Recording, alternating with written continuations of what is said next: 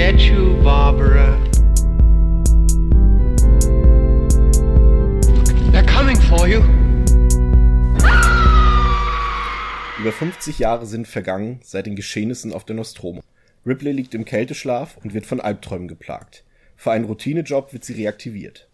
Der Funkkontakt zu einer Kolonie auf einem anderen Planeten ist seit geraumer Zeit abgebrochen, weshalb Ripley mit einer Spezialtruppe von Marines nach dem Rechten sehen soll.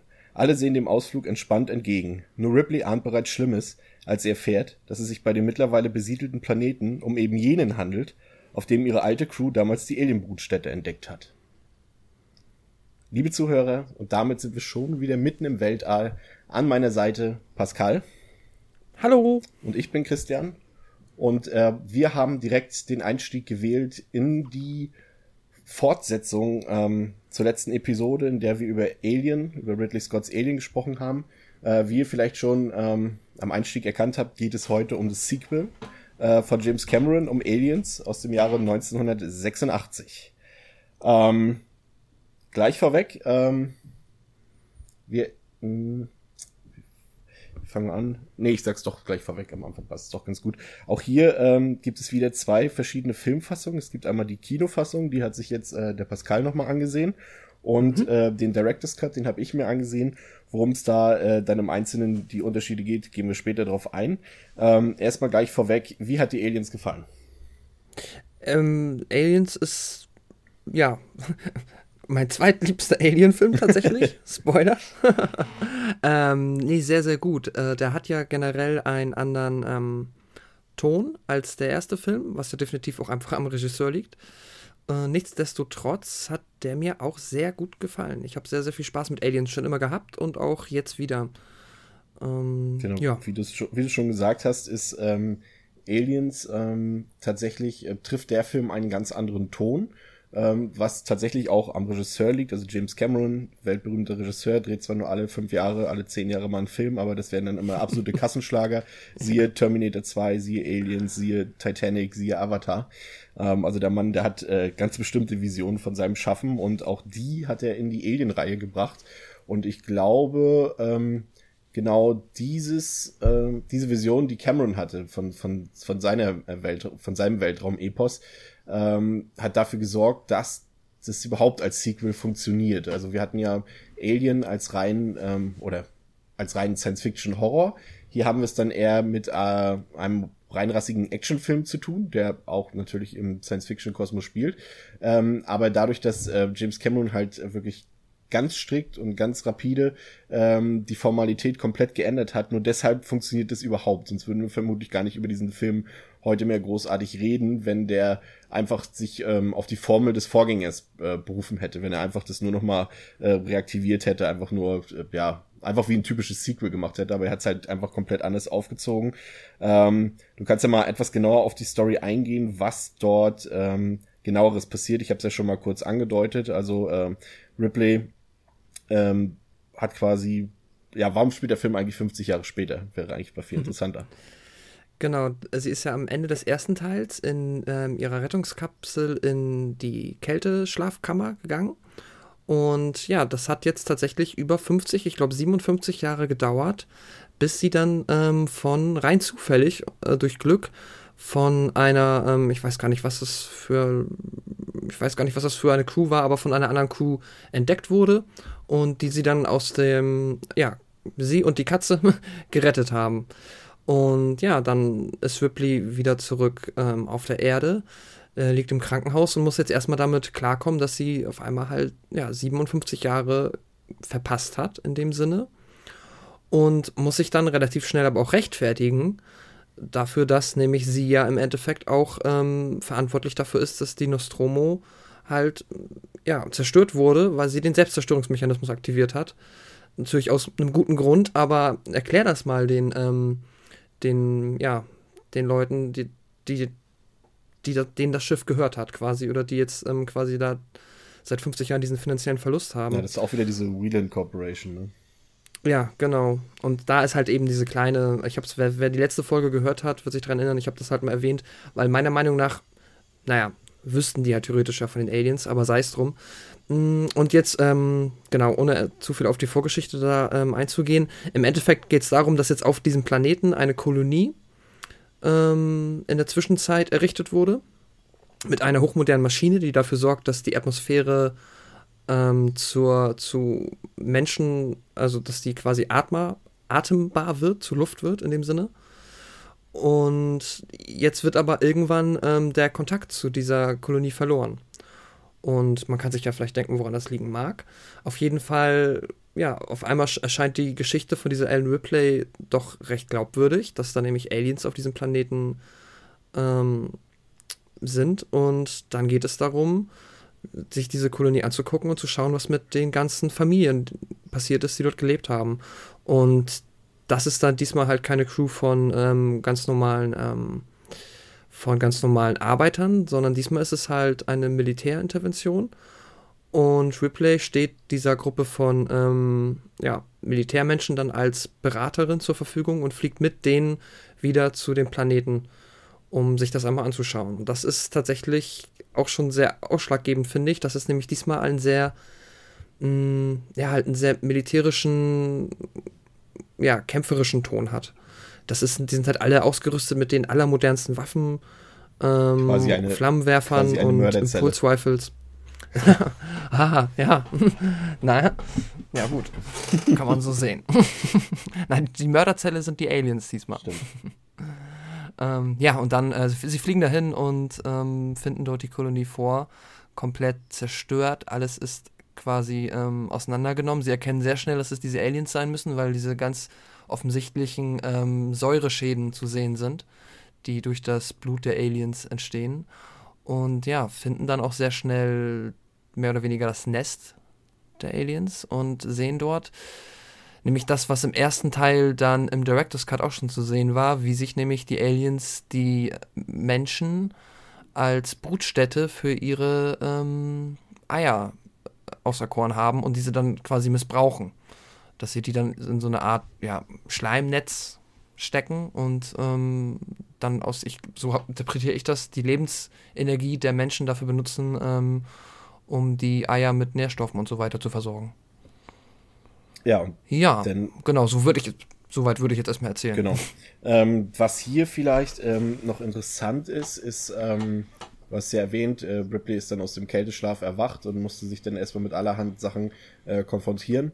Und ich fand, das, das krasseste war eigentlich dabei, dass dadurch, dass sie halt so lange im Kälteschlaf lag, ähm, erfahren wir, dass sie tatsächlich eine Tochter hatte, die aber ähm, mittlerweile verstorben ist durch diesen, durch diesen langen Zeitraum, in dem Ripley quasi im, im All umher äh, oxidiert ist, jetzt sag ich's mal. Mhm. Und äh, das ist halt so richtig krass, wenn du halt, ähm, das ist so, was halt krass ist, ist also ich habe es mal von, von, von mal in einem Buch gelesen, wo viele ältere Leute interviewt wurden, wo was ihre größte Angst ist und ihre größte Angst war immer, dass sie ihre eigenen Kinder überleben quasi, dass halt ja. dein Kind stirbt, bevor du stirbst sozusagen. Und das ist ja hier so ein Moment, in den Anne Ripley hineingerät sozusagen und das äh, hat mich schon relativ früh im Film emotional ganz schön ähm, mitgenommen. Ja, definitiv auch generell, wie ja Ellen Ripley auch halt einfach darunter leidet, dass sie jetzt einerseits noch diese ganzen Ereignisse, die ja für sie quasi wie gestern waren, verarbeiten muss ähm, und ihr gleichzeitig auch kein Glauben geschenkt wird, plus natürlich halt einfach dieser Zeitsprung. Das ist ja, man muss ja diese Kälteschlaf kann man schon auch so ein, kann die fast wie eine Art Zeitmaschine für den jeweiligen Menschen äh, ansehen, der sie benutzt, weil, ja, bis du halt wieder aufwachst, ne? Richtig, ja. Ähm, der Film ähm, hat, äh, beginnt relativ, ähm, und das ist tatsächlich schon mal vorweg ein Kritikpunkt von mir, ähm, er lässt sich sehr viel Zeit, ähm, fast zu viel Zeit, würde ich sagen. Also ich finde den Einstieg ähm, ein bisschen langatmiger als jetzt zum Beispiel im eigentlich für langsam angesehenen äh, ähm, Scott-Film. Ähm, das hat mir hier so ein bisschen, also hier wurde viel erzählt oder beziehungsweise in, in, in relativ langer Zeit eher wenig erzählt. Du hast zwar immer wieder Momente drin, wie halt das ähm, mit dem Schicksal von Ripleys Tochter und mit ihrem Albträumen und, und dass sie sich rechtfertigen muss und wie sie dann quasi ähm, dort diesen Marine Corps da zusammenstellen. Aber das war irgendwie alles ein bisschen zu lang gestrickt für mein Gefühl. und ähm, das dauert tatsächlich ziemlich lange. Ich glaube, die erste erste Begegnung mit unseren außerirdischen Freunden, die kommt tatsächlich erst nach über weit über einer Stunde. Ähm, und dafür dann aber ziemlich rasant und und und packend, denn ähm, wie man sich schon vorstellen kann, ein, das ist ja das ungeschriebene Gesetz, oder eigentlich ist es das geschriebene Gesetz für ein Sequel, es muss lauter, größer, schneller, härter sein. Und ähm, Aliens verfährt zwar eigentlich nicht wie so ein Sequel, weil es von alledem ähm, was den ersten Teil so stark gemacht hat, jetzt nicht mehr gibt oder nicht äh, lauter etc. Aber schon mal die Masse an Gegnern, an Antagonisten hat sich halt rapide erhöht. Wir haben es im ersten Teil halt mit einem Alien zu tun hatten, haben wir es halt hier mit der Alien-Königin. Aber zig, ich weiß jetzt nicht, ob es zig hundert waren, aber es waren massig an, an, an den, von den normalen Aliens, von den Xenomorphs, war das, glaube ich? Weißt du, Xenomorphs? Genau. Mhm. Xenomorph genau. nicht. Und, und äh, das verändert die Situation natürlich ganz anders, während du halt im ersten Teil Angst haben musst, dass halt dieses eine Alien halt wie so ein Stalker dich irgendwie packt oder in irgendeinem Gang zieht, was auch immer, hast du es halt hier mit der Masse zu tun, dass du halt äh, einfach eine Übermacht äh, dir gegenübergestellt hast. Es wird zwar auf der einen Seite auch gezeigt, dass diese normalen Xenomorph ähm, jetzt nicht mehr so diesen, diesen, diesen beeindruckenden Impact hatten wie im ersten Teil, wo, wo das Alien halt wirklich fast wie unbesiegbar wirkte und diese Xenomorph ähm, eher durch die Masse halt überzeugen. Also die werden zwar von den Marines dann ähm, im direkten Duell zwar auch massig abgeschossen und abgeknallt und auch relativ, es sieht auch relativ simpel aus, wie die, wie die Aliens dann quasi zerflettern. Ähm, aber es ist halt die Masse und das macht dann halt eine ganz andere Art von, von, von Gefahr und von, von Angst für die, für die Figuren mhm. aus. Ja, man kann auch sagen, quasi beide Parteien, die sich diesmal gegenüberstehen, wurden halt aufgerüstet. Natürlich, jetzt hast du halt einerseits die Militärfraktion, die halt natürlich auch die Waffen hat, um so einem Xenomorph halt äh, ans Leder zu können.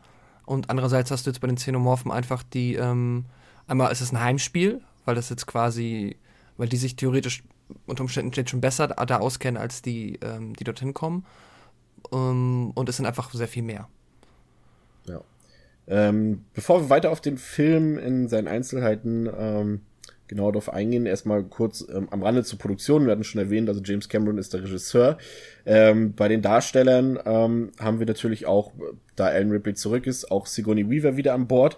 Äh, war tatsächlich recht interessant, nachdem ähm, Alien ja so ein großer Erfolg war und auch viele Leu Leute halt von, von äh, Weavers Leistung begeistert waren oder überhaupt von der, von der ikonischen Figur von Alan Ripley ähm, hatte sie eigentlich nicht äh, eigentlich nicht unbedingt Lust drauf, nochmal äh, in diese Rolle zu schlüpfen, auch wenn ihr das natürlich gefallen hatte, gibt es so ein paar, ich habe so ein, so ein relativ, ja, so ein Alien-Archiv, wo dann auch Interviews mit ihr drin sind, wo sie auch drüber redet. Und auch die Studiobosse von 20th Century Fox, die hatten eigentlich nicht vor, ähm, diese Figur von Anne Ripley wieder auftauchen zu lassen. Also äh, James Cameron bestand darauf und er wollte das unbedingt machen. Äh, und da musste viel Überzeugungskraft leisten, damit äh, die Studiobosse damit einverstanden waren, Sigourney Weaver erneut zu besetzen. Ähm, aber das äh, hat dann äh, auch ganz schön der Produktion ganz schön viel Geld gekostet, denn Sigourney Weaver äh, kassierte damals tatsächlich äh, als erste weibliche Darstellerin überhaupt in Hollywood äh, für einen Film ähm, die magische Grenze von eine Million US-Dollar als Gage. Hm. Ja, nicht schlecht. Ja, das habe ich auch gehört. Ähm, was ich ganz, ich weiß nicht, kennst du den Fun Fact, wie ähm, Cameron das gepitcht haben soll, dass er quasi Alien auf so ein Whiteboard geschrieben hat und dann anstatt ein S hat er ein Dollarzeichen dahinter gemalt? das fand ich ganz witzig, das habe ich mal irgendwo gelesen.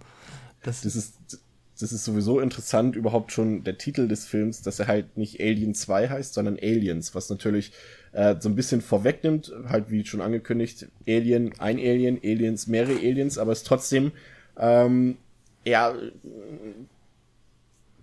anders. Also man kennt es halt immer nur der Pate, der Pate 2, der Pate 3 etc. Jetzt hätte ich schon wieder gesagt, ah, verdammt. ähm, und hier ist es halt der Titel schon mal ganz anders und äh, ist eigentlich auch schon mal interessant. Hat, beachtet man eigentlich gar nicht, wenn man über die Filme so redet, aber eigentlich hätte der Film auch Alien 2 heißen können. Ja, definitiv. Ähm, hat, aber auch ist sowieso hat ja auch die Reihe nachher noch mit den internationalen Veröffentlichungen da ein paar Inkonsist, äh, ja, ist es sehr, sehr verwirrend teilweise. Ja, so wie, sowieso, wenn man aus heutiger Sicht wie im Jahr 2017, wo es ähm, halt die vier richtigen Alien-Filme gibt, Prometheus, dann die, die Alien vs. Predator-Filme, die Comics dazu, die Videospiele und dazu ergibt sich sowieso ein sehr inkonsistenter Zeitstrahl bei der ganzen ja, Sache. Ja, das auch. Ich warte auch nur noch darauf, das nervt mich ja heutzutage so, dass jetzt immer anscheinend die Zeit ist, wo man dann das x-te Sequel einfach wieder wie den ersten Film nennt. Ähm, ja. Auch wenn es kein Reboot ist, sondern wirklich ein Sequel. Und ich warte darauf, dass es einfach den nächsten wirklich, der halt auch groß vermarktet wird, der einfach wieder Alien heißt. So, das das kann höchst passieren, ja. Ähm, bei, ansonsten bei den Darstellern ähm, auch wieder ein paar bekannte Gesichter bei, gerade bekannte James Cameron-Gesichter. Ähm, da hätten wir zum einen einen Lance Hendrickson, äh, den man aus Terminator kennt, der hat auch in, in John Woos Hard Target mitgespielt oder in, in, in Catherine Bigelow's Near Dark. Dann spielt Michael Bean mit aus ähm, Abyss und aus The Rock. Ähm, Bill Paxton, der ja leider verstorben ist Anfang des Jahres, ähm, der ja auch ja, eigentlich auch, ein, sag ich mal, einer der, wie sagt man, Leute, die sich jetzt vielleicht nicht ganz so mit Filmen auskennen, die erkennen sein Gesicht sofort, weil sie es in so vielen Filmen gesehen haben, aber sie wissen vielleicht seinen Namen gar nicht. Aber mhm. Bill Paxton war wirklich ein ähm, toller Schauspieler, hat halt auch bei James Cameron in Titanic mitgespielt, in, in Commando, Apollo 13, Twister, also in ganz vielen verschiedenen Sachen. Ähm, was tatsächlich in der letzten Woche ähm, beim ersten Teil vergessen haben, ist, äh, da war die Musik von Jerry Goldsmith. Wir haben gar nicht über die Musik geredet, über die fantastische. Ist mir gerade eingefallen. Das holen wir jetzt nach. Die ist wirklich fantastisch. Aber auch die in Aliens ähm, ist genauso fantastisch. Diesmal von von Cameron Stamm. Komponist äh, James Horner, der halt auch für ähm, Titanic, wie gesagt, äh, für ähm, Apollo 13, Braveheart, für über zig, über, über zig über 100, was ist das denn für eine Formulierung, in über 100 Filmen äh, den Score für komponiert hat. Ähm, dann ähm, ist es ähm, hier so, dass ähm, ähm, der ähm, Künstler Giga, der die, die, die, die Designvorlagen gegeben hat für den ersten Film, ähm, hier jetzt ein bisschen in den Hintergrund gerückt ist. Also hat, war jetzt nicht mehr direkt an der Produktion beteiligt, hat aber natürlich dennoch ähm, mit, seinen, mit seinen Kreaturen und mit seinen, wie sagt man, mit seinen ähm, mit allem, was er am Art Design geschaffen hat für Alien, hat natürlich trotzdem für Furore gesorgt und es wäre natürlich äh, für James Cameron äh, fatal gewesen, wenn er darauf verzichtet hätte. Und so mhm. ist das Design natürlich auch wieder wie im ersten äh, Film, aber wie, und jetzt greifen wir nämlich wieder zurück um zwei Wochen, zurück auf Wrong Turn. okay. ähm, da hatte ich nämlich erwähnt, dass der, der ähm, Special Effects Mann ähm, von Wrong Turn 1, Stan Winston, ja auch in Aliens mitgewirkt hat und so hat er hier dann die Modelle und die Effekte und die ganzen Action-Szenen quasi inszeniert von Aliens. Mhm. Siehst du, so ist alles miteinander verknüpft. So schließt sich der Kreis. so, so, schließt sich der Kreis. War übrigens tatsächlich auch für James Cameron auch der erste größere Spielfilm. Also er hat vorher schon an, an vielen B-Movies und dann auch an vielen Monsterfilmen äh, mitgewirkt, äh, aber hier war es auch sein erster richtig großer Spielfilm, halt auch wie damals bei Ridley Scott. Er hatte zwar vorher schon den Duelist gedreht, aber war halt auch sein richtiger Blockbuster, sein erster und sowas bei James Cameron auch. Und ja. Ja, ähm, was, ich, hast du noch Fun Facts oder irgendwie Trivia oder, weil ich bin, bin ein, ein, ein ich weiß. pausenloses ich kann pausenlos Trivia-Fakten sagen. Nee, mach, mach, was du möchtest. Also wir, Lass uns doch mal kurz ähm, auf die, ähm, dieses, diese Militärcrew, also die Gruppe der ja. ähm, Militärmenschen eingehen, mit denen Ripley ähm, da unterwegs ist. Das sind nämlich, finde ich, ganz coole Figuren, die den Film auch sehr, sehr, sehr großen Teil mittragen. Aber auch erst im, im, Verlauf, oder? Hast du nicht am Anfang auch das Gefühl gehabt, ach, oh nein, das ist, ist jetzt genau wieder das wie in jedem x-beliebigen ähm, Actionfilm halt das Kanonenfutter für, für die Antagonisten quasi. Am Anfang, die werden jetzt nicht gerade, wenn, wenn du siehst, wie sie am Anfang trainieren und auch, auch die, die, der weibliche Marine, der dabei ist, Vasquez, wie sie denn da ihre Klimmzüge macht. Ja, aber die finde ich gerade cool. Also die habe ich von Anfang an, weiß nicht, die hatte so eine. Auch am Anfang, ja? So eine ja, ja, doch, die hatte, finde ich, von Anfang so eine geile Ausstrahlung einfach. Die ist halt so, ne, so, so badass. Ja klar, natürlich könnte man jetzt erwarten, dass es halt wirklich so ist wie, und hier haben wir jetzt die, die 1, 2, 3, 4, 5, 6, 7, 8 alle tot. Ähm, was ja jetzt auch irgendwie nachher so ein bisschen so ist. Ähm, Aber viel später erst tatsächlich. Genau. Man denkt ja am Anfang so, wie ich eben gerade gesagt habe, so ist mein Gedanke gewesen, okay, das ist Kanonenfutter. Aber es, äh, er lässt den Figuren dann, also Cameron lässt den Figuren dann tatsächlich Platz, auch so eine Art eigene Persönlichkeit, wenn jetzt auch nicht großartig ausgearbeitet, aber so eine Persönlichkeit zu entwickeln, dass wir auch mit den noch so kleinsten Nebenfiguren dann doch irgendwann mitfiebern. Ne? Genau, ganz genau. Und das fand ich nämlich ganz cool dass die dort, ähm, ja, also die spannend sind, die ganzen Leute. Dann ist ja noch ähm, von den ähm, Marines abgesehen noch der Carter Burke mit dabei. Das ist nämlich der, das ist der erste Mensch, mit dem sich Ripley unterhalten hat im Krankenhaus, nachdem sie aufgewacht ist, der auch zu dieser Organisation gehört und der sie halt quasi davon überzeugt hat, jetzt da mitzukommen. Dann gibt es noch den Corporal. Obwohl der, der, der ist ziemlich plakativ, der Typ. Das ist natürlich wieder der, der, der, äh, finanzgierige, äh, geldgierige Manager-Typ. Ja, das stimmt. Ähm, aber so bekommt, so bekommt quasi mir, aber obwohl es eigentlich auch nicht schlecht ist, weil so bekommt quasi die, mehr oder weniger die Ursache für die Katastrophe im ersten Film, bekommt hier mehr oder weniger, wenn auch nur stellvertretend, halt ein Gesicht, halt jemand von dieser Wheeland Corporation, ja. der, oder Wheeland Industries, weiß ich gar nicht mehr genau, wie die heißen, aber ähm, bekommt quasi ein Gesicht, ein greifbares genau. im Film. Und ähm, du hast dadurch einfach halt auch wieder einfach diesen Antagonisten aus dem Inneren, während, und wie auch im ersten Film hattest du ja halt dann da den Androiden. Hier ist es dann halt der Burke, der sich dann später als ähm, ja, ähm, finanzgeiles, also geldgeiles Arschloch entpuppt, der da halt auch gerne schon wieder über Leichen geht, nur um so ein motherfucking Alien halt mit zurückzubringen, ne? Na, und dann gibt's noch den Corporal Dwayne Hicks, das ist so ein ganz, ähm, so ein, wie, wie wird man das, ich war nie beim Bund. Part? Achso, nee, ich auch nicht, keine Ahnung. Ähm, halt so ein typischer Offizier. Corporal? Corporal, ne? Ist glaube ich. Genau, Corporal. Corporal. Ich glaube, so heißt er. Genau, also so ein typisch. Oder verwechsel ich die gerade? Ne, wie. Äh, ah, nee, ähm. Lieutenant war das doch, der Gorman. Ich meine, den, ähm, der quasi noch so ein Jungoffizier, der halt direkt irgendwie den allen vorgestellt ist, aber der halt mega verschwitzt ist und halt äh, nicht so wirklich was auf dem Kasten hat. Das war. Ja, es gibt, na, es gibt ja einmal den von, der von Michael Bean gespielt wird, der äh, quasi der, der, der von den Marines der Leiter ist sozusagen. Und dann gibt's ja noch den, der von Bill Paxton gespielt. Also Michael Bean spielt ja äh, Hicks mhm. und Bill Paxton spielt ja diesen Typen, der dann so auch mega nervös wird und dann wirklich voller Panik und der dann wieder diese, diese Rolle übernimmt von dem, der halt nicht rational handelt, sondern sich emotional getrieben gesteuert fühlt sozusagen. Ja, ja. Den meinte ich aber tatsächlich. Ähm, ich meine den. Ach, diese Militär, das, das muss dann der Leutnant sein, der von William Hope gespielt wird. Der Leutnant Gorman der ähm, halt am Anfang sagt ja auch, ja, ich habe halt es irgendwie schon 36 ähm, Einsätze gehabt, aber halt alle nur im Simulator. Ach so, ah, ja, jetzt, jetzt weiß ich auch, wie du meinst. Genau. Ja. Der ähm, halt, ja, der, dem quasi halt der ranghöchste Offizier dort, der aber halt eigentlich nichts auf dem Kasten hat. Und ja, der ist auch noch ganz interessant, beziehungsweise den finde ich auch ganz gut da eingebracht, weil er halt, ähm, der gibt dann halt eigentlich ist er halt der Anführer, beziehungsweise der, der das Sagen hat, aber durch seine äh, enorme Unfähigkeit, beziehungsweise er ist halt nicht sehr konsequent in dem, was er versucht und wird halt sehr schnell nervös und verliert auch die Kontrolle, gibt er dann halt Ripley später auch den Raum, ähm, mehr oder weniger das Ruder zu übernehmen.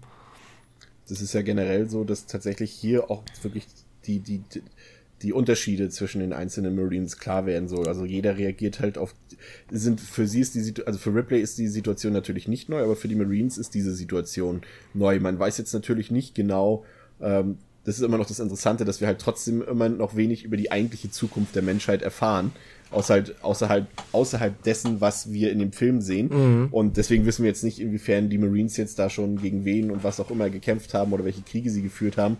Aber man sieht auf jeden Fall, dass sie mit dieser Situation wirklich teilweise komplett unterschiedlich umgehen. Da ist halt, wie gesagt, der äh, von Bill Paxton gespielte Marine, der halt dann völlig äh, außer Panik, also in Panik gerät oder ähm, der von dir angesprochene Charakter, der dann halt seine Unfähigkeit unter Beweis stellt, während dann andere Figuren wieder wie, ähm, wie Hicks mehr oder weniger so, ein, so eine, zumindest so, ein, so eine Art kühlen Kopf bewahren.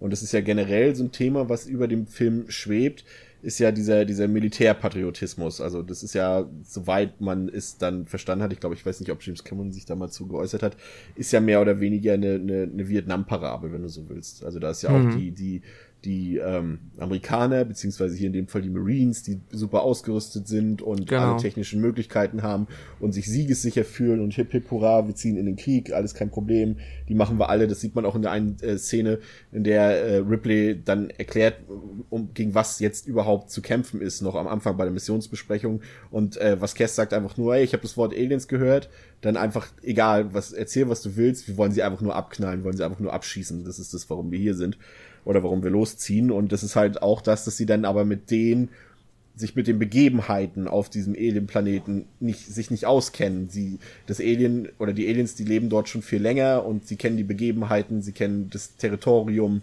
ähm, sie kennen sich aus, sie kennen die Verwinklungen, die ganzen Räumlichkeiten und so weiter und die Marines sind dort mehr oder weniger, auch wenn der Planet von Menschen besiedelt ist, sind sie dort nur zu Gast. Ja. Ja, das und, stimmt. Und, und so wie es halt die Amerikaner in Vietnam waren. Und sie wurden dann halt mehr oder weniger durch die Stärken, die halt die, die Vietcong damals hatten, dass sie sich dort halt auskannten im Dschungel, im Urwald etc. Ähm, und, und durch die Masse an Kämpfern, in dem Fall die Masse an Aliens, halt ein Gleichgewicht entsteht. Genau. Und dann, wenn du halt sagst, diese Vietnam-Parabel halt natürlich auch, ich finde, dann ist der Flammenwerfer ist so ein Symbol dafür auch, ne? Ja, absolut. Dass du halt dieses Ausräuchern, dieses einfach so Facke dann das muss allen, das muss, das ist halt das Einzige, was wir dann noch haben. Ähm, ja, das ist, das stimmt. Und dann der letzte, der ich jetzt finde ich noch sehr erwähnenswert ist, natürlich dann halt der Bishop. Das ist ein Androide, der mit auf dieser Mission ist, weil das einfach wohl so dazugehört, dass man immer einen Androiden dabei hat.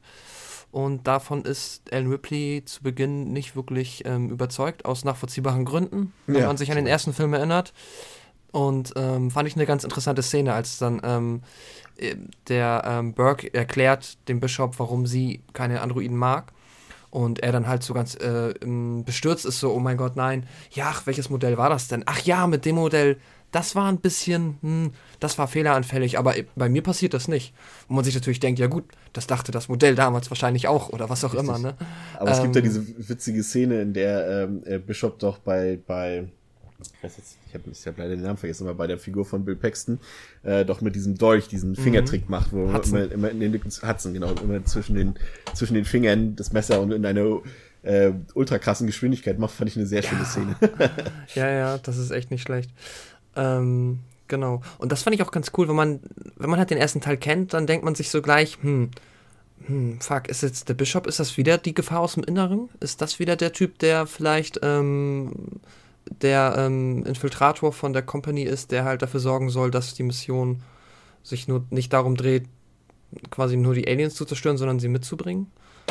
Das hat natürlich ganz spannend gemacht. Und das, der Schauspieler, der ähm, Lance Henriksen, der macht das echt super, muss ich sagen. Ähm, nämlich dieses Spiel zwischen, ähm, dass man ihn nicht so gut einschätzen kann. Er, er entpuppt sich quasi als absolut ähm, loyaler Guter aber er schafft es ab und zu mal so dieses Durchblitzen zu lassen.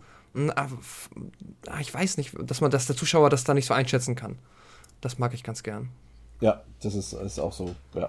Ähm, was wir noch gar nicht angesprochen haben, ist natürlich noch eine ganz entscheidende Figur in diesem Film, die ihn dann natürlich ähm, Ach ja. ja halt auch den Hintergrund hat. Wir, wir hatten ja schon erwähnt, Ripley hat halt ihre eigene Tochter überlebt. Sie konnte keinen Abschied nehmen. Sie hat ihre Tochter verloren, konnte dann nicht mehr für sie da sein, hat keine Rolle mehr in ihrem Leben gespielt. Und es gibt halt auf dem ähm, Planeten, ähm, der halt wie gesagt von den Menschen schon bevölkert war äh, oder kolonisiert wurde zum Teil, ähm, eine Überlebende und zwar ein kleines Mädchen namens Newt ähm, und die ist dann, die wird dort entdeckt von den Marines und sie wirkt dann total verstört, äh, was verständlich ist bei dem, was sie erlebt haben muss. Und äh, Ripley nimmt sich dann äh, Newt an und behandelt sie dann mehr oder weniger so wie ihre eigene Tochter. Also Ripley schlüpft dann wieder in diese Mutterrolle. Dieses Muttermotiv zieht sich ja eh durch die komplette Alien-Reihe eigentlich durch ähm, und, und beschützt dann sie mit ihrem eigenen Leben sozusagen. Also sie würde, weil sie für ihre eigene Tochter nicht da sein konnte, versucht sie jetzt das quasi bei Newt äh, nachzuholen. Mhm. Ja, dann da wollte ich dich fragen, ähm, wie fandest du diese ähm, äh, fandest du, dass das ein bisschen überflüssig war, beziehungsweise ähm, auch so ein bisschen MacGuffin-mäßig, um nachher noch die Story noch mal so ein bisschen spannender zu gestalten? Ja, Von wegen jemanden zu beschützen, ne? Du musst halt jemanden beschützen. Das ist natürlich ein Streitthema unter den Filmfans. Es, viele Leute halten Jude für nervig und überflüssig. Ich fand, es bringt zwar, natürlich ist es ein bisschen MacGuffin-mäßig, aber es bringt dann halt gerade bei Ripley ähm, dann wieder so eine, eine, ganz andere Komponente rein, so eine emotionale, weil man darf halt nicht vergessen, dass äh, dass hier klar ist, der Film beginnt und du weißt, okay, Alan Ripley steht jetzt hier im Vordergrund. Wir wissen hier schon, dass sie die Hauptfigur ist und ja. wir ahnen eigentlich, also ist es hier keine Überraschung, dass, dass, dass Ripley quasi äh, auch die Hauptfigur des Films bleiben wird im Verlauf des Films. Aber sie ist halt jetzt ähm, sie wirkt so, jetzt das liegt jetzt natürlich auch an der Schauspielerin Sigourney Weaver, sie wirkt halt deutlich durchtrainierter und, und dann auch mit Schusswaffen in der Hand. Also sie, sie wirkt dann jetzt schon wie das, wie, wie man so schön sagt, wie das Action Babe, sag ich mal, was im ersten Teil so dezent der Übergang war. Hier ist das schon die Grundprämisse. Also wir wissen, dass, dass Ripley äh, Ärsche treten kann, sozusagen. Mhm. Und, und, und um da dann wieder eine emotionale Komponente reinbringen zu können, ist halt Newt schon das richtige Ventil. Also ich finde es schon durchaus äh, äh, äh, gut gelungen. Ja, ich finde es auch tatsächlich gut. Ich mag sogar, ähm, das habe ich nicht, also ich habe es öfter mal nicht mit Kinderdarstellern, dass ähm, ich da öfter mal ein Problem mit habe, wollte ich sagen. Und das kann ganze Filme aber. zum Scheitern bringen. Ja. Also ich, ich, erinnere mich immer gerne an, an, an die, obwohl das gar kein richtiges Kind mehr ist, obwohl doch fast auch genau. Ähm, ich bin ja tatsächlich ein Freund des oft verschmähten ähm, Spielbergs Krieg der Welten mit Tom Cruise. Ich mag den Film ja tatsächlich sehr gerne. Aber die Kinder dort in dem Film zum Beispiel, die sind wirklich so scharf an der Grenze, diesen Film komplett für mich zu ruinieren, obwohl da tatsächlich der, der ältere Sohn, Robbie, tatsächlich noch viel schlimmer ist wie er da. Der, der hätte hier gut zu den Marines gepasst. Ich will gegen die Aliens kämpfen, ich laufe jetzt über diesen Hügel und kämpfe mit, so. Der hätte hier eigentlich ganz stimmt. gut reingepasst. ja, aber das stimmt. Ah. Also, also Kinderfiguren können tatsächlich einen Film äh, zum Fallen bringen. Ja, aber sie, also ich mochte sie. Das hat ähm, sie ganz gut geschafft. Kann man ja noch kurz erwähnen, das ist von, gespielt von Carrie Henn und äh, ihre einzige Rolle überhaupt geblieben ist jetzt, glaube ich, Lehrerin, habe ich, glaube ich, gelesen. Ja, das hat man ja tatsächlich auch öfters bei Kinderdarstellern. Ähm, entweder werden sie dann irgendwann groß und erfolgreich oder es kommt der totale Absturz oder es bleibt halt einfach mal so bei einer, einer Rolle und dann gehen die ganz normal ins Berufsleben dann irgendwann über. Ähm, die der, ja, also wir haben ja schon angesprochen, die, die Marines und Ripley, die haben es ja mit mehreren Aliens zu tun, aber die große Überraschung ist, dass es dort halt dann aber auch noch die schon im ersten Teil angekündigte Alien-Königin gibt. Mhm. Und die äh, bringt ja natürlich äh, noch eine ganz andere Komponente mit rein. Zum einen erstmal wieder das Muttermotiv natürlich, was natürlich später in, in den Fortsetzungen noch ein bisschen ausgebaut wird. Ähm, aber aber was, was, was dann halt letztendlich wieder auch dafür sorgt, dass du dann wieder ein Duell hast mit Ripley gegen diese Alien-Königin. Was dann gleichzeitig auch wieder dieses, ähm, ich fand so gut, ähm, ein, dass halt zwei Frauen auch am Ende gegeneinander kämpfen. Also die, die, die Alien-Königin als, als weibliche, ich, obwohl, wird da eigentlich je über Geschlechter geredet bei den Aliens? Aber sie sagen jetzt schon mhm. Königin, ne? Ja, aber die Menschen nennen sie halt so, aber wahrscheinlich ja. einfach aus diesem ähm, Insektenterminus, weil du halt dann die Ameisenkönigin hast, ne? Genau. Aber auf jeden Fall, ne, nehmen wir es mal so hin, auf jeden Fall zumindest zwei Frauenrollen am Ende gegeneinander. Das ist gut, das ist ein bisschen übertrieben. Ähm, dann ähm, fällt auf jeden Fall auf, dass der Film deutlich länger ist als der erste Teil. Ja wie schon gesagt, das ist so mein einziger Schwachpunkt, den ich habe, dass halt so die erste Dreiviertelstunde an einigen Stellen ein bisschen zäh wirkt und, und da hast du halt immer noch gerade mal ein Drittel des Films geschafft, obwohl er dann natürlich ein ganz anderes Tempo annimmt, der Film, und dann auch, auch, auch seine Klassenfolgen ganz ausspielt. Aber es ist schon für einen Actionfilm, äh, vor allem zu der damaligen Zeit, auf jeden Fall, auch Mitte der 80er, ähm, war das schon ziemlich, eine ziemlich lange Laufzeit. Also der Director's Cut war jetzt fast zwei Stunden, 40 Minuten, wenn ich mich nicht ganz irre. Also es ist schon amtlich. Mhm. Ähm, aber er hat halt auch die, trotzdem diese Stärken auch von Alien mit drin, gerade was die Atmosphäre angeht. Also ich weiß nicht, wie es dir gegangen ist. Also mich hat, hat die Atmosphäre des Films genauso aufgenommen wie, bei, wie beim ersten Film. Also hier hast du auch wieder diese Lichtspielereien, Schattenspielereien und diese verwinkelten Gänge und, und du weißt nicht, was hinter der nächsten Ecke lauert und diese bedrohliche Atmosphäre halt. Ich glaube, da steht der Film in dieser Hinsicht, also dem ersten, eigentlich in kaum was nach. Ja, das stimmt. Das, ähm, das ist auch wieder sehr gut umgesetzt tatsächlich. Ähm, ja, das mit dem mit der langen Laufzeit, das ist auch so tatsächlich so ein bisschen mein mehr oder weniger einziger Kritikpunkt, weil ich bin noch jemand, ich brauche Action immer so ein bisschen. Das, es gibt schnell einen Punkt, wo es dann zu lang ist, wo ich jetzt sage, so, okay, jetzt nicht, bitte nicht nochmal und nicht nochmal. Und hier gibt es dann spätestens den Zeitpunkt, wenn dann ähm, dass die Königin halt am Ende sich nochmal am Schiff festhält und dann am Ende ist noch den den ich auch ein bisschen cheesy finde, den letzten Kampf gibt mit ähm, Ripley in diesem ähm, ähm, Mecha ähm, Suit ja. gegen die Königin. Den finde ich so ein bisschen. Ah. Ja, das, das ist ja dann, vielleicht ist das dann so die Grenze, wo es dann ein bisschen Richtung over top, over the top schon geht. Also da, mhm. das stimmt, das ist dann noch so, wir brauchen aber, wir müssen noch einen oben rauflegen. Das ist tatsächlich der Moment im Film, wo er halt doch wieder diese Sequel-Strategie schneller, höher, lauter, weiter ja, ja. verfolgt, so ein bisschen. Manchmal, äh, die haben halt auch dieses mega geile, die, die mega geile Alien-Königin, ne? Natürlich willst du die kämpfen lassen, du willst sie sehen und. Die wurde übrigens von, die musste übrigens, das Modell von der, von der Alien-Königin ist so groß gewesen und so schwer gewesen, dass es übrigens tatsächlich von zwei Männern diesmal gespielt werden musste. Weil die zumindest bedient werden musste, ja. Ähm, ähm, ich finde, das fasst ganz gut zusammen, äh, wenn jemand Zitat von James Cameron, der hat es eigentlich ganz gut zusammengefasst. Ähm, Alien war eine Geisterbahnfahrt, Aliens ist eine Achterbahnfahrt. Das trifft es eigentlich ziemlich gut, glaube ich. Mhm. Das ist halt so wirklich, dass du hier halt, äh, du hast jetzt nicht mehr, du hast halt hier deutlich mehr Tempo, du hast mehr Action, du hast Schießereien, du hast ähm, viele Verletzte und Tote auf beiden Seiten und und äh, das ist halt geht schon fast Richtung Kriegsfilm, würde ich sagen.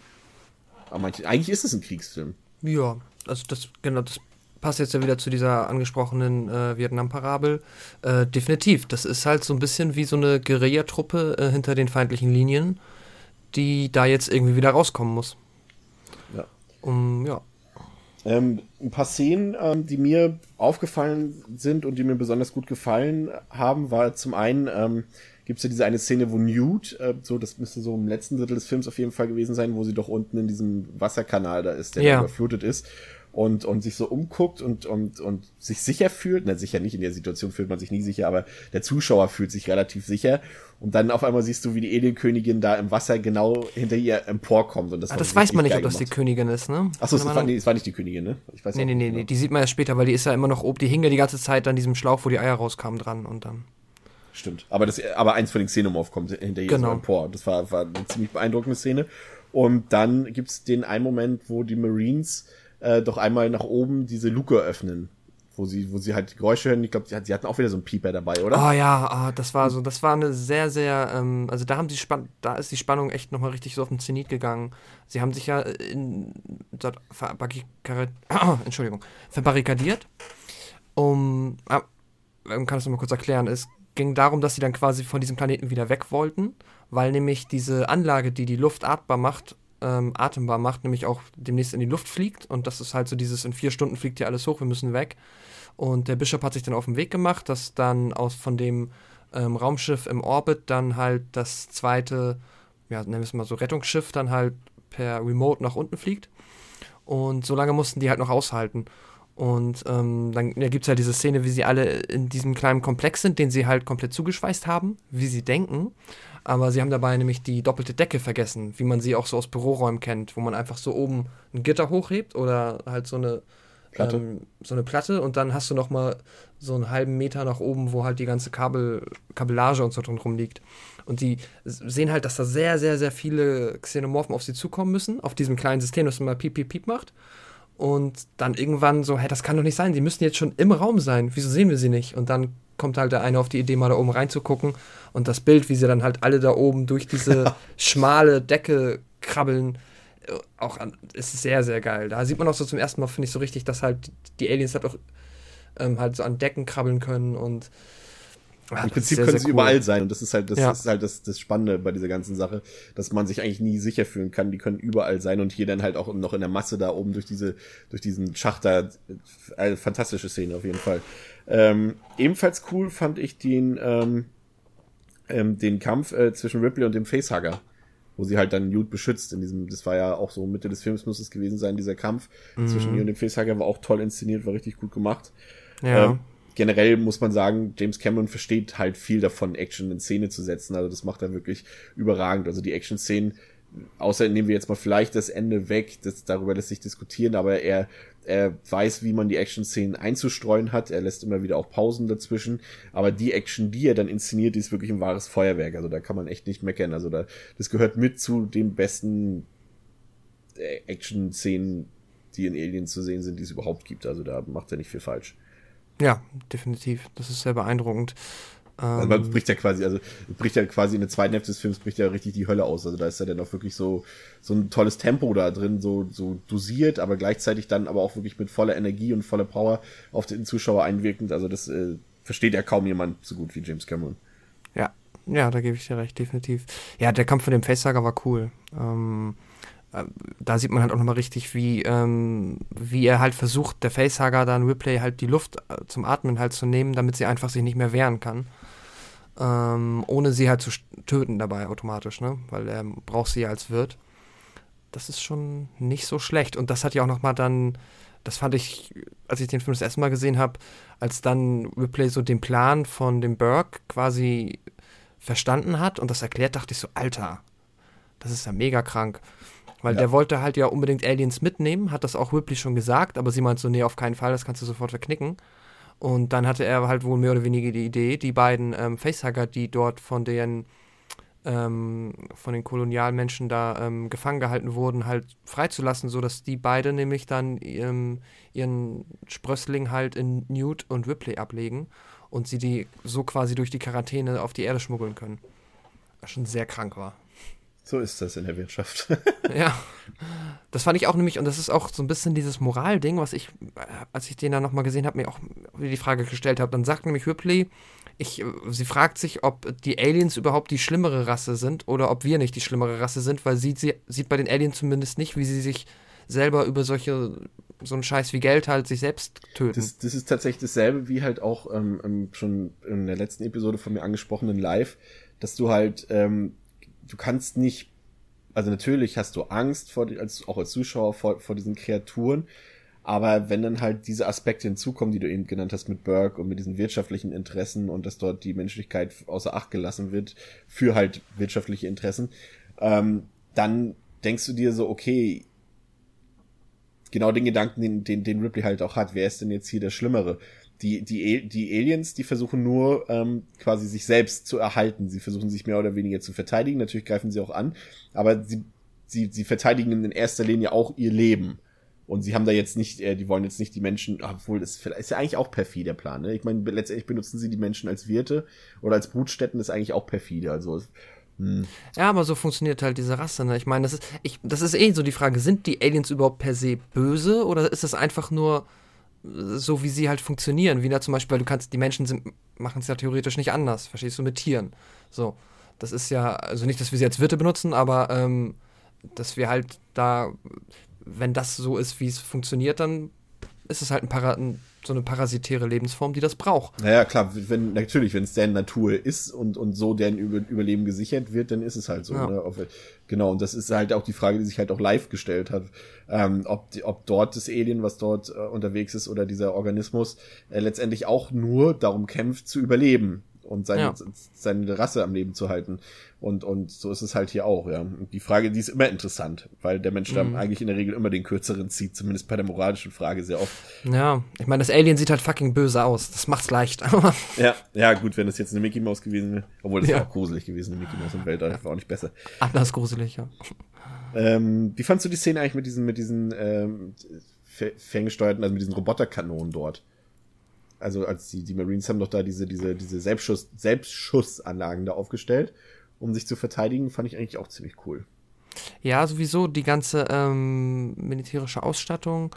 Ich mag sowas ja ganz gerne, so ein bisschen aus, ja, diese ähm, so futuristischen Waffendesigns und so weiter ist generell ziemlich cool gewesen, muss ich sagen. Auch diese riesigen Kanonen, die sie halt, ähm, die ja mehr oder weniger schon in ihrem Körper befestigt sind, die sie dann vor sich hertragen. Ja, äh, sehr, sehr, sehr cooles Ding. Ja, ähm, in der Summe kann man, glaube ich, sagen, also es ist, ist halt, ähm, ich würde sagen, es ist eigentlich genauso ein Klassiker ähm, wie halt der erste Alien-Film, nur halt in seinem eigenen Genre. Also während das andere, wie wir schon mehrfach gesagt haben, halt Science-Fiction-Horror-Maßstäbe setzte, setzt es hier halt Maßstäbe für einen Actionfilm. Das hat äh, Kim mhm. Cameron ja später äh, mit Terminator 2 ja auch selbst nochmal gemacht und gezeigt, wie, wie eigentlich ein Actionfilm oder dass es, dass ein Actionfilm halt nicht so plump funktionieren muss, wie jetzt sagen wir mal ein jetzt mache ich mir bestimmt wieder fein oder so, aber wie so ein Fast in the Furious oder sowas, der halt das auf, auf plumpe Mechanismen auslegt, aber wenn du halt wirklich mit guten Tricks, mit einem guten Skript und vor allem auch mit guten Figuren, die halt nicht eben dieses Kanonenfutter darstellen, mhm. ähm, wie man einfach einen guten, anspruchsvollen Actionfilm auch machen kann. Ja, doch, ich würde auch, das ist, ja, ich finde ihn nicht ganz, er ist halt nicht so wegweisend insgesamt vielleicht wie der erste, aber wiederum für das Action-Genre auch. Wobei das dann in den 80ern schon durchaus ein bisschen ähm, auch von anderen Regisseuren durchaus ähm, gut vorangetrieben wurde. Ähm, ja, aber auf jeden Fall ein Klassiker und äh, super. Also ich, den werde ich noch oft sehen und wahrscheinlich jedes Mal meinen Spaß damit haben. Ja, also ich, ich sehe es auch so, also er ist jetzt nicht ganz auf dem Niveau letztendlich, oder was heißt auf dem Niveau, das lässt sich streiten, das ist auch bei den Fans ja so. Es gibt halt viele Leute, die finden Aliens besser, es gibt halt viele Leute, die finden Alien besser. Ich finde Alien auch besser, mhm. ähm, weil mir der Film mit Aliens selbst halt mir ist, mir ist mir ein Tick zu lang einfach. Und ich bin halt eher der Horror, ich mag auch Actionfilme, aber dann halt doch eher so ja, so diese anderen 80er Jahre, eher das Macho-Action-Kino mag ich dann tatsächlich lieber. Mhm. Ähm, aber, aber trotzdem, also dem würde ich jetzt, um es schon mal vorwegzugreifen, da wir uns schon Richtung Ende bewegen, dem würde ich jetzt keine 5 von 5 Stellen geben, ich würde ihm so eine 4,5 geben. Also er ist äh, auch nur knapp an der Perfektion vorbei in dem Genre, mhm. was er halt bedient. Ähm, aber was halt cool ist, ist halt einfach, dass die beiden Filme halt voneinander losgelöst so funktionieren. Also du müsstest theoretisch um Aliens äh, genießen zu können, müsstest du nicht mal den Alien-Film kennen, weil sie halt auf komplett anderen Ebenen funktionieren. Und das macht es halt so super, dass du halt, äh, dass, dass die nebeneinander stehen können, zusammenstehen können und, und, und jeder sich da was rauspicken kann. Wie gesagt, ich habe ja schon gesagt, ich kann mir vorstellen, dass, eine, dass ein Sequel gescheitert wäre, was einfach die Formel des ersten Teils nochmal wiederholt hätte. Und Cameron ist halt mhm. einen komplett anderen Weg gegangen. Und genau deshalb funktioniert es halt so, wie es am Ende funktioniert. Ja, ja, das stimmt das denke ich auch, dass man, ich glaube, ich habe den ersten auch schon Ewigkeiten her, aber den ersten, äh, den zweiten auch zuerst gesehen und auch da nicht das Gefühl gehabt, dass ich jetzt irgendwas ganz, ganz, äh, wahrscheinlich wusste ich nicht mal, dass es davor ein, der heißt ja nämlich halt nicht Alien 2, sondern Aliens, deswegen ja. wusste ich es vielleicht damals nicht mal ähm, und hatte nicht das Gefühl, dass ich irgendwas verpasst habe vorher. Ähm, ja, super. Ich muss, nächstes Mal sage ich zuerst meine Sterne an, weil jetzt klingt, es klingt immer so, als ob ich es dir nachmache, aber ich habe dem tatsächlich auch eine 4,5 gegeben, weil, äh, ja. Ähm, doch. Ja. Es ist halt, ich finde ihn halt auch ein bisschen zu lang und am Ende, ich, er hat so seine ein, zwei, für mich fast schon so cheesy Action-Sequenzen halt. Das ist halt vor allem dieser Endkampf mit dem, mit dem, ähm, wo sie halt wegläuft und dann sich diesen krassen Anzug holt. So. Das wirkt so wie, ach so, ja, warte mal, den habt ihr ja geteased zu Beginn des Films, deswegen müssen wir ihn jetzt nochmal einsetzen. Okay. Ja, das ist tatsächlich so, so, so ein Mechanismus in Actionfilmen, der sich wirklich bis heute durchgezogen hat. Irgendwo wird mal ja. irgendwann was gezeigt aber gar nicht weiter beachtet, aber du weißt genau, das hätten die jetzt überhaupt nicht in der Kamera eingefangen, wenn das nicht irgendwo noch eine Rolle ja, spielen will. Das ist, das halt ist ja auch, ist auch so ein altes, äh, so ein Gesetz unter oder so eine Regel unter Regisseuren oder allgemein halt so, du zeigst nichts so prominent, wenn es nicht wichtig ist. So, ne? Häng kein, häng kein Gewehr an die Wand, sagt man, glaube ich, im Theater oder so, häng ja. kein Gewehr an die Wand, wenn du es nicht mindestens einmal benutzt. Richtig. So, ja. ja. Ach ja, nee, doch, so, das würde ich auch sagen. 4,5. Ähm, ja, Rund, runder, runder Actionfilm auf jeden Fall. Ähm, ja, das war's äh, quasi für heute. In der nächsten Episode werden wir uns dann ähm, ausführlich mit äh, Alien 3 und äh, Alien Resurrection, diesmal gebündelt in einer Episode beschäftigen. Ähm, sicherlich auch, definitiv, was heißt sicherlich, also mit, mit absoluter Sicherheit auch genauso interessant, wenn auch natürlich auf einem anderen Niveau, aber zumindest äh, das drüber erzählen lohnt sich gerade ähm, bei den beiden Filmen besonders, weil da halt auch viele Produktionssachen ähm, bei sind, fragwürdige Entscheidungen und, und Sachen, wo dann halt zum Beispiel die Visionen der Regisseure nicht so ganz umgesetzt wurden, wie sie es vorhatten und so weiter. Und äh, letztendlich ist es ja auch interessant, wie es weitergeht mit Alan Ripley zum Beispiel. Ähm, ja. Dazu dann aber beim nächsten Mal mehr. Wir bedanken uns fürs Zuhören bei der letzten Episode, bei dieser Episode und auch in Zukunft. Bis zum nächsten Mal. Auf Wiederhören. Tschüss. So.